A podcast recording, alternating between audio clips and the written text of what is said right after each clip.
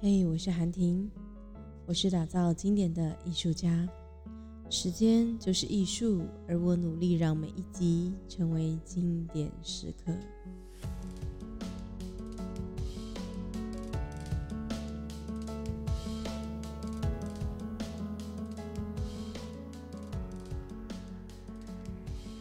今天要聊聊的是痛苦原理。我们如何疗伤，然后重新建立起彼此的关系？他在一开的时候呢，有一个问句，他说：“我是否伤害别人，或是太容易被人所伤？怎么判别呢？”嗯，在他的书中呢，有一个小小的测验，可以测验你是一个健康的人，还是一个受伤的人。不如我们就先来做这个测验吧。除非呢，你呢是跟一群人一起听这个 podcast，不然我觉得你要不要试试，可以诚实的面对自己，然后在内心呢判读自己是健康或是受伤，不用告诉别人，但是就诚实的面对自己吧。健康的人很乐意接受去改变，很乐意承认失败。也愿意探讨问题和向他人学习，他也愿意去解决问题，然后能够轻装旅行。而一个受伤的人，比较不愿意去改变，不愿意承认失败，不愿意探讨问题。当然，他也不愿意向别人学习怎么去解决问题。最后，他总是背负着许多包袱行囊上路。听完这几个描述之后，或许你的心中可能会问我：“哎，我有一些是属于健康的人的描述，而有一些那受伤的人的描述蛮像我的。当然，我们不会有全然的健康或是全然的受伤，那个是比例的问题。就像我，我愿意去改变，我非常喜欢改变。”但是我不太愿意承认失败，因为我觉得我应该要是一个比较完美的人。所以上一集啊，如果不是因为时间真的很紧迫，也许我可能会重录吧，因为在中途的时候，呃，声音不太好，然后突然跌到了。那呢，我也是一个乐意探讨问题的人，而且我乐意向他人学习。然后我喜欢解决问题，我觉得。把每个问题解决，对我来讲是一个很大的成就感。最后，我非常擅长轻装旅行。如果你曾经跟我旅行过的话，你会惊讶我的行李为什么这么小一包。我就会说，人需要的东西真的不多啊。我曾经为了能够减轻一点行囊，我第一次。这样做是我在去意大利的时候，因为我不想要托运行李。那个时候受到新闻的影响，还是部落格看太多，然后大家都说托运的时候行李可能会不见啊。那我是一个很怕麻烦的人，既然托运可能会不见，那就别托运吧。所以呢，我所有的东西就塞在那个小小的二十寸的登机箱上面。在那个时候，我就开始盘点自己到底在旅行的时候有什么是需要，有什么是不需要的。第一个被我丢掉的是保养品，我只留下了一罐乳液。我想应该这样就够了吧？如果真的不行，意大利听说保养品蛮多的，我到那我到那里再买就好了。后来第二个呢，被我丢掉的是沐浴用品，就所有跟洗东西有关的。我把它精简成一块肥皂跟一个牙刷、牙膏，所以我整个身体的保养就是一个肥皂、一个牙刷、一个牙膏跟一罐乳液，就这样结束了。有没有觉得很轻便？接下来，因为幸好我去的时候是夏天了，所以我的衣服因为就是夏天的衣服，所以就比较轻便一点。我就呢帮自己规划了一下，家里到底有哪些东西的衣服是我可以丢掉的，这就是我让它成为最后一次的美丽。不是穿那种很破烂的衣服啦，还是会好看，只是我比较没有那么常穿到了。那我这一次的旅行就把它带着，然后穿完之后拍了张美美的照片，然后就跟他 say goodbye。所以我虽然是带二十寸的登机的行李箱，但其实我带了蛮多纪念品回来的，因为知道吗？那把那些衣服丢掉之后，我就有空间可以装东西了。所以你呢？你在旅行的时候总是这个想带那个想带，还是你可以试试看，把你自己的包包换小一点，也许你会发现很多东西不是那么必要，或者是说出门在外旅行，很多东西不用像在家里出门一样要这么完美。但是啊，我刚刚也说了，就是我不是一个喜欢承认失败的人。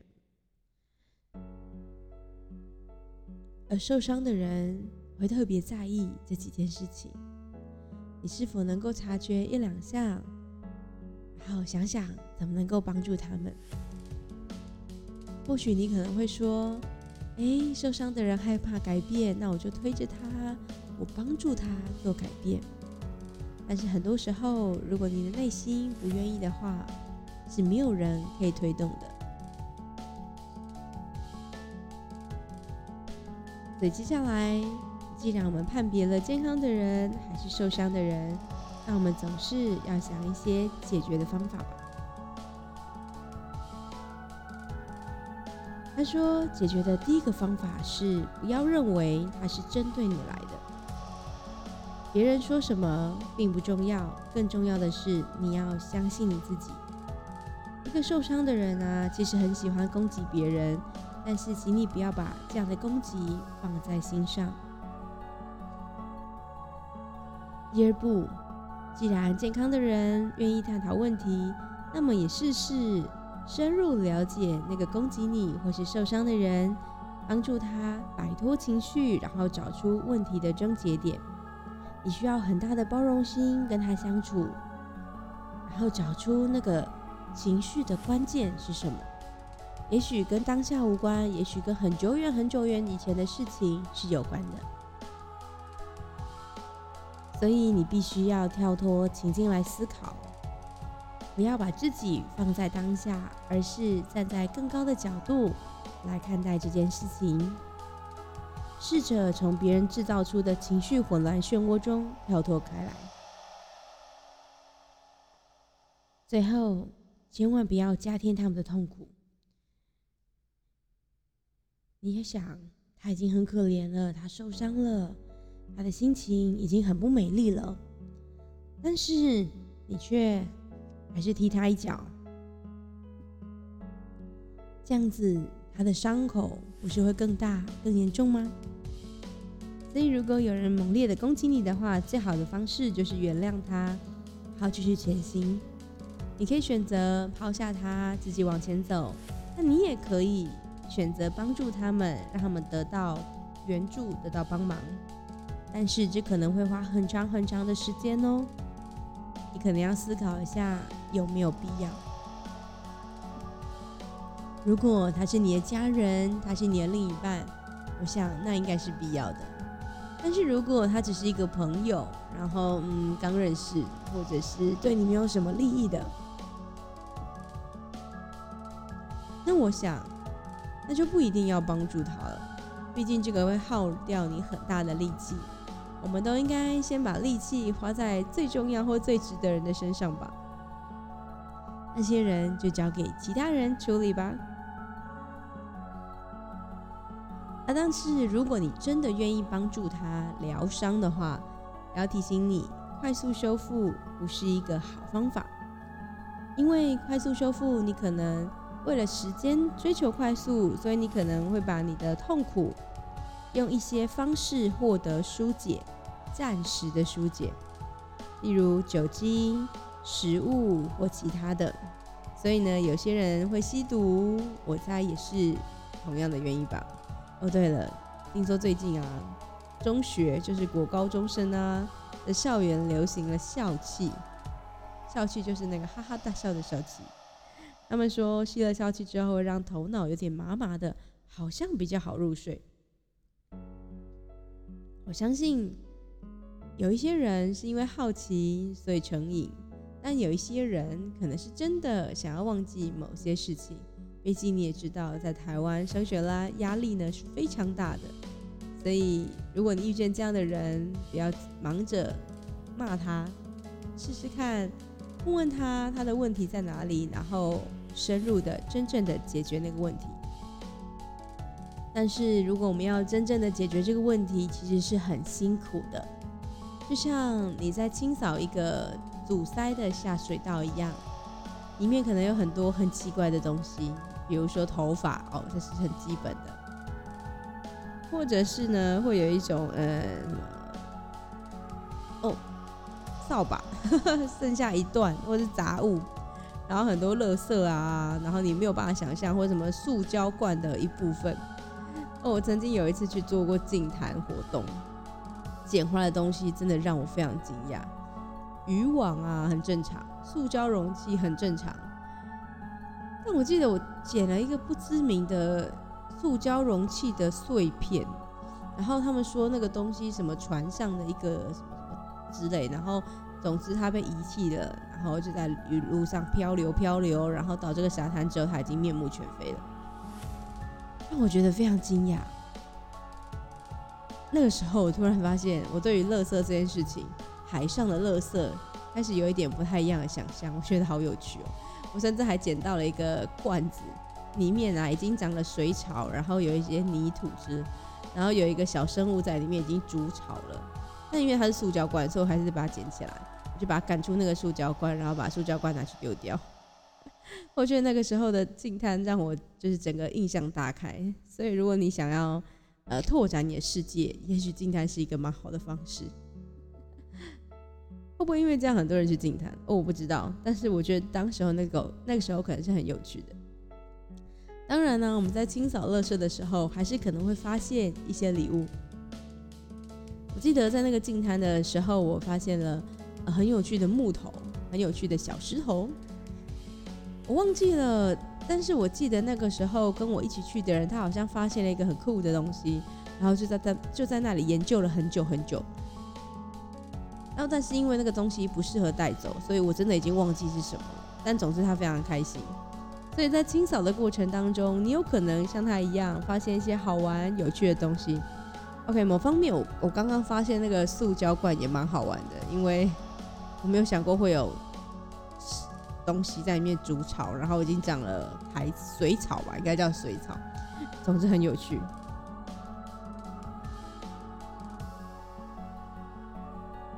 但是呢，我们刚刚呢辨别了你自己是一个呃受伤的人还是健康的人，然后呢教你怎么跟一些受伤的人相处。那个都是方法，但是心态呢？我们能够解决问题，但是在解决问题之前，我们要先有一些事实的认知，那可以帮助我们更好的去包容那些受伤的人。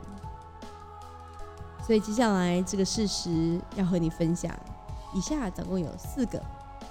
第一个是我们要相信，真的有很多人正在受苦。这本是翻译书，他举的例子是美国的例子。他说，有一位专栏作家，他断言，就铁口直断哈。他说，每四个美国人之中就有一个身心失衡。但我觉得在台湾其实也差不多。有的朋友是精神科的心理医师，我曾经去找过他，然后到他们诊所外面的时候，我非常的惊讶，因为。在那个椅子上啊，坐了满满的人，里面大概有十几二十个人，那就是一个下午的时刻，然后居然有这么多人，而且因为那个时间是三四点了，所以其实有些人已经离开了。那你想哦，如果这样乘以两倍，或是乘一点五倍，那一个下午总共会有三四十个人要等着被医生看。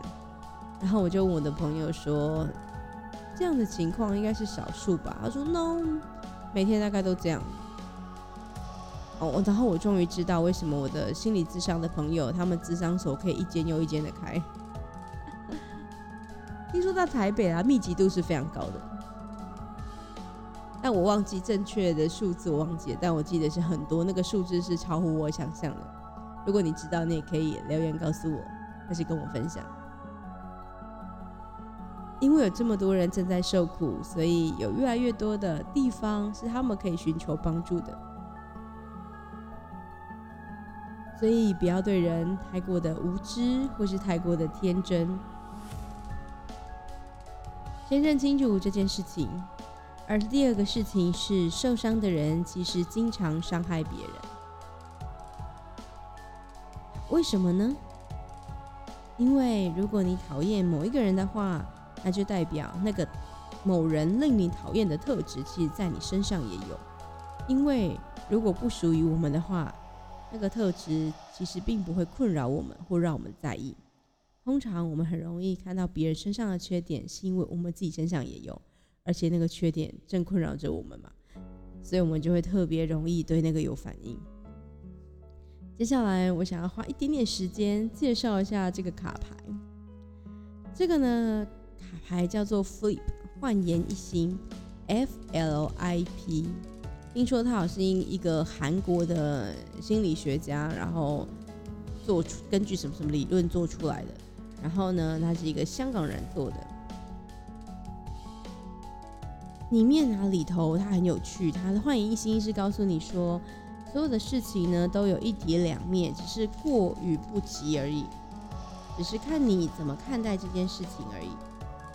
举个例来说好了，我们来看一看啊，一个呢享受自我挑战的人，但是有可能他是行动前缺乏深思，因为他从来没有想过做这个极限运动后果是什么，所以他就觉得先享受当下的快乐。当然啦，也有可能就他已经想过了，然后他觉得还是去做比较好。但他这个意思就是同一个特质其实。多寡、过与不及，会有不同的形容词出现，但这两个指的都是同一件事情。然后接下来呢，我要跟大家聊聊，就是他这 flip 的卡牌上面呢，它其实有分成五个类型的人，每个类型呢，有一些是专门他比较擅长或比较多会这样做的特质。那我被分析完之后，我就是一个浓咖啡。浓咖啡呢，它的优点是它是一个很有责任感的人。所以你看，我说了日更，我就会每天都更新，到现在已经第十六集了。责任感，然后系统性、规律跟有领导性的人。然后呢，站在旁边哈，我都这样解读他的卡片，不是这样解读啦，但我都这样解读。他说呢，与这些人共事，如何能够做得更好？他就说，第一步尊敬权威，第二步遵守规则跟命令，三认同他的能力和成就，四公私分明。然后我的解读通常都会是：那你想知道怎么样踩到这些浓咖啡的地雷吗？如果你想跟他吵架，你想弄得他很不爽的话，你就这样做吧。